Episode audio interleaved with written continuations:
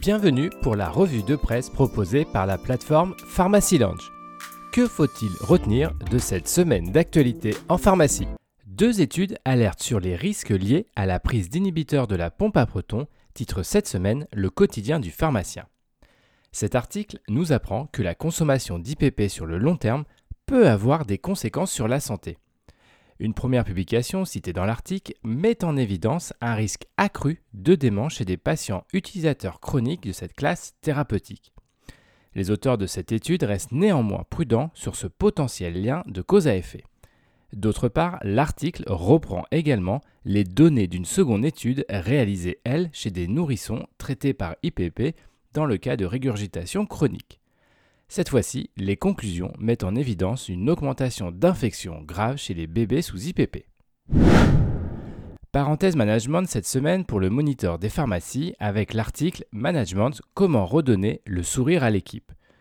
Dans cette période difficile, avec notamment des surcharges de travail associées à des problèmes de ressources humaines, les collaborateurs d'une équipe officinale peuvent exprimer une forme de malaise au travail. L'article, sur les conseils d'une experte interrogée par le journal, explique les bonnes attitudes à adopter face à ce type de situation. Par exemple, on y apprend qu'il est important d'organiser de manière régulière un temps d'échange informel autour d'une pause café avec son équipe. L'Ordre des pharmaciens revient sur le sujet de la vaccination, mais rassurez-vous, pour y aborder cette fois-ci les obligations vaccinales des professionnels de santé. L'HAS recommande dans cette publication la vaccination contre la coqueluche, la grippe, l'hépatite A, la rougeole, les oreillons, la rubéole et la varicelle. L'autorité préconise même de rendre obligatoire la vaccination contre la rougeole pour les acteurs de santé.